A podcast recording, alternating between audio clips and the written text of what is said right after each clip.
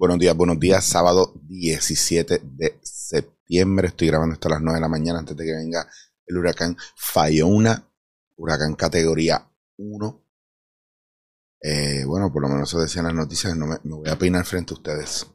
Me levanté con una idea en la cabeza y no me había ni peinado.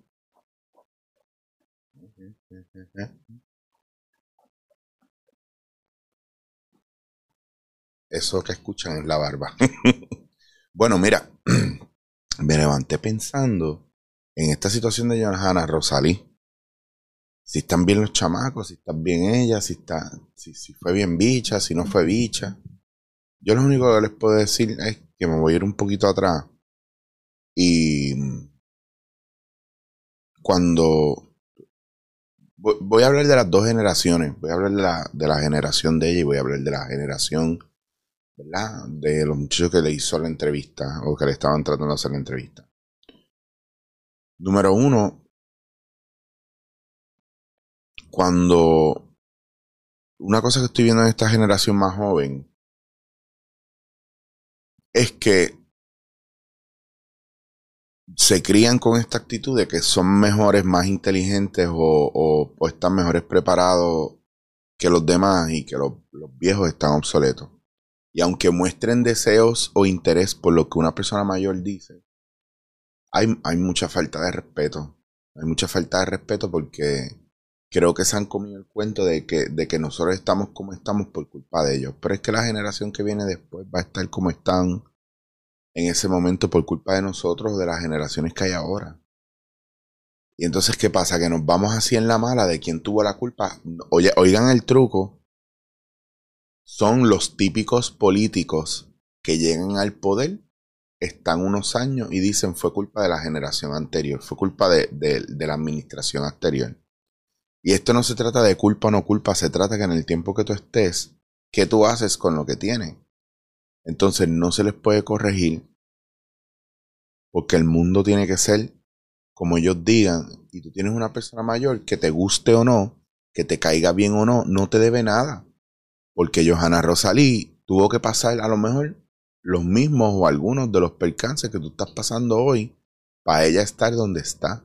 Y si a esa mujer se le respeta en el país, no se le respeta por bicha, se le respeta por su talento, por culta, por inteligente, por lo que representó en un momento donde se buscaba calidad. Si usted se lleva bien con ella o no, eso no es problema mío, eso no es problema de ella y eso no tiene nada que ver con lo que ella es como ser humano. Hay veces que la gente, claro que es bicha, es bicha porque la gente alrededor es irrespetuosa. Es bicha porque la gente alrededor lo que hace es joder. Y a veces yo siento que esta pendeja y esta moldera que tienen con los artistas, que, ah, yo voy a ser artista, yo, yo te voy a vaquear a ti solamente si yo te veo que tú como artista hiciste algo por mí. Si no, no te vaqueo. Sin embargo, a los artistas le siguen robando todos los días, el público les roba todos los días a los artistas cuando bajan una canción y no la pagan, cuando van a un concierto con una taquilla que no es verdadera, cuando se cuelan en los sitios. Y hay un montón de maneras. y claro, la gente que dice, Ah, no, eso ellos cogen un montón, se inventan unas historias para no responsabilizarse por lo que están robando o por lo que le están quitando al otro. Como cuando te pide una jodida entrevista y la persona saca de su tiempo para ir a una jodida entrevista para que en la entrevista tú la empieces con cuéntame cómo fue que empezaste tu carrera. Y probablemente ya mucha gente sabe. O probablemente hay 70 eh, eh, o más entrevistas que empiezan así. Entonces ahí es que empieza. Y a, y a lo mejor usted piensa en una bichería de uno, ¿no? Pero. ¿Qué más da? ¿Por qué, ¿Por qué inventamos estas historias y idealizamos a los artistas de esta manera? A un punto que ahora mismo Bad Bunny es el artista que más cosas malas hace y más cosas buenas podrá estar tratando de hacer. Pero pues ese, el nene es el intocable. No puedes hablar mal de él porque no puedes criticar porque él es el dios de Puerto Rico.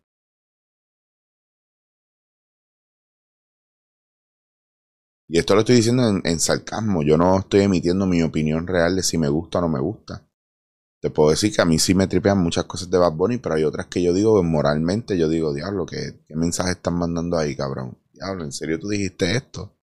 Y la gente está tan ilusionada y tan enamorada de él que tampoco puede ser objetiva.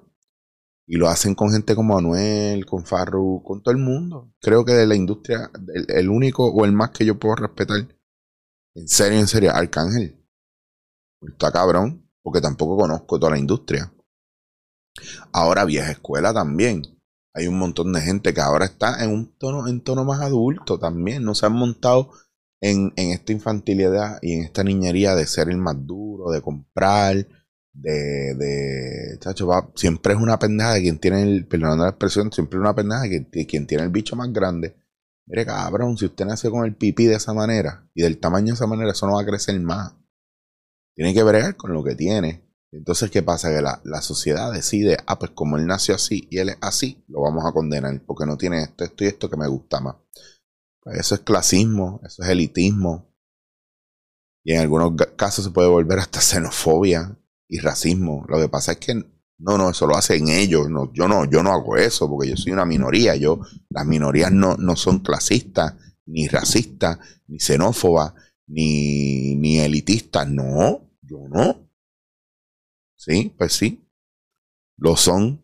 Y el problema, ¿verdad? Es que tú tienes una persona que educa a los demás como le sale de los cojones. Y es una persona mayor de que como no han tenido maestras malas, porque como no van para la escuela, como no han tenido gente estricta en su casa, porque como sus padres no han estado en su casa, parece, pues eso es lo que pasa cuando llegan a una edad adulta y no saben bregar con la autoridad o con la gente a la que uno debe respetar la jerarquía. Por eso el sistema está jodido, porque no se respetan las jerarquías. Y ojo, yo no estoy hablando de sumisión, yo no estoy hablando de doblegarse, yo estoy hablando de respetar, respetar y doblegarse son dos cosas totalmente diferentes. Usted puede respetar a una persona sin doblegarse, sin tirarse al piso y arrodillarse.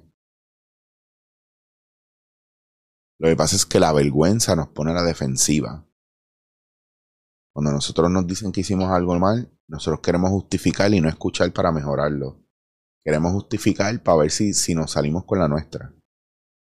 Y si usted no entiende eso como un mecanismo de defensa, pues a lo mejor usted falla constantemente en vez de aprender y modificar, usted quiere justificar y empieza, no, no, lo que pasa es que es que tú no estás entendiendo. Y ahí empiezan con una información y un morcilleo que son, eh, son, eres tú el que te está engañando, cabrón. Entonces estos chamacos les tocó el cura de su pueblo, porque Johanna Rosalía es una una mujer adulta, bastante segura de sí misma y de su trayectoria, puede mostrarse arrogante y bicha, ¿verdad? ¿Por qué? Porque es un mecanismo de defensa contra la gente que no la respeta y contra la gente que le baja el estatus, siendo ignorante o a, Yo, yo puedo ser así también. Hay momentos donde yo me, yo me he comportado así, lo que pasa es que como yo soy chicho, la gente se ríe. Pero hay momentos que son bien incómodos, donde la persona se porta bien, bien morón y bien invasivo y bien eh, de una manera que uno está ahí y dice, ay, puñeta, que yo hago aquí? Y, y, esa es la cara que yo vi en ella, que yo, ¿para qué yo me metí en esto? ¿Por qué yo me meto en esto? Y después, nadie, después no coge entrevista con nadie. O se las da al medio ese que ustedes critican tanto, que es una mierda de medio, y que no hace entrevistas buenas tampoco, pero es respeto, es respeto. ¿Por, qué no nos atrevemos a respetar a los demás? ¿Por qué llegamos a los sitios, son viejos, chacho, soy mejor que él, oh, chacho? ¿Por qué estamos con esa actitud? ¿Por qué somos así? Eso dice más de nosotros que de la persona. Yo me acuerdo todavía que la mejor frase que decían en Bienvenido era haz el bien y no mires a quién respetar a la gente con dignidad y no desde el miedo a nosotros sentirnos inferiores es bien importante y muchas veces usted ataca o usted se defiende porque usted es el, usted es el que está sintiéndose inferior. Mucha gente tiene problema conmigo porque quiere llegar a competir con mi trayectoria o con lo que yo sé. Y mano, no hagas eso. Es que no hagas eso. Respétalo, yo voy a si tú respetas eso, yo voy a respetar más todavía tus ganas de aprender y de crecer. Pero del saque, del saque, tú eres mejor que yo.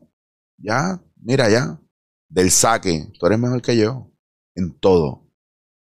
En todo, de verdad. yo pienso así. Todo el que se para al lado mío es mejor que yo, yo lo respeto. Pero no me voy a callar lo que yo sé. Y si mientras vamos hablando tú te das cuenta que tú no eres mejor que yo, eso es problema tuyo. Yo es que yo no puedo esconder mi conocimiento, mis años de experiencia, mi sabiduría, mis cantazos, mis traumas. Nadie puede esconder eso. Usted no puede esconder eso. Así que en vez de defenderse tanto y de hacerse la persona más cool tanto, yo creo que vamos a empezar a abrirnos un poquito más, a escuchar. ¿Se acuerdan lo que yo les decía de, o si se los he mencionado alguna vez, que el problema que tenemos es que emitimos juicio antes de ser curiosos? Creo que defendernos y no darle espacio a las personas que ya pasaron ciertos caminos que nosotros queremos pasar, o el querer medirse con ellos cuando usted está empezando, es como llegar a una clase de, en la universidad y retar al maestro que te va a dar el conocimiento para eso que a ti te gusta. ¿Qué pasó ahí? No importa lo que pase, te lo dijeron bien, te lo dijeron mal. También hay una parte que la tienes que hacer tú. Ah, y, y la Comay no puede ser la mediadora de todo. Ni Algorazi, ni,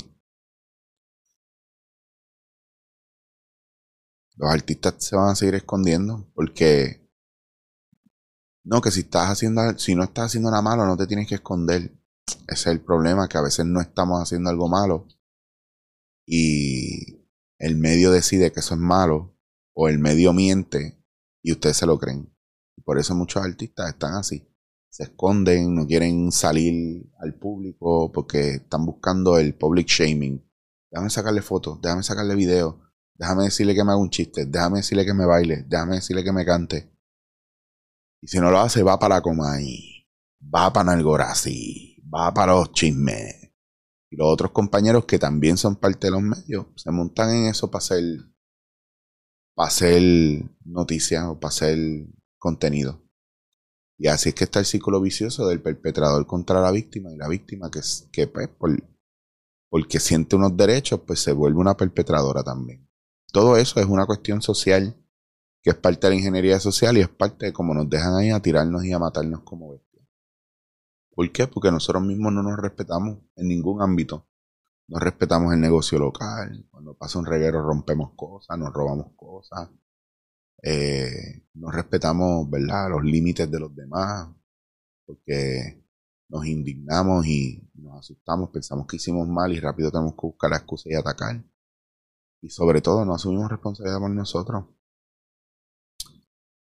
Y empecé este tema y no, no he bebido café. ahora los dejo con eso. Recuerden que tenemos que dejar esa mente de juicio empezar a curiosear más para saber y para estar más seguros cuando nos paremos al lado de alguien respetemos los rangos y tratemos a la gente con respeto.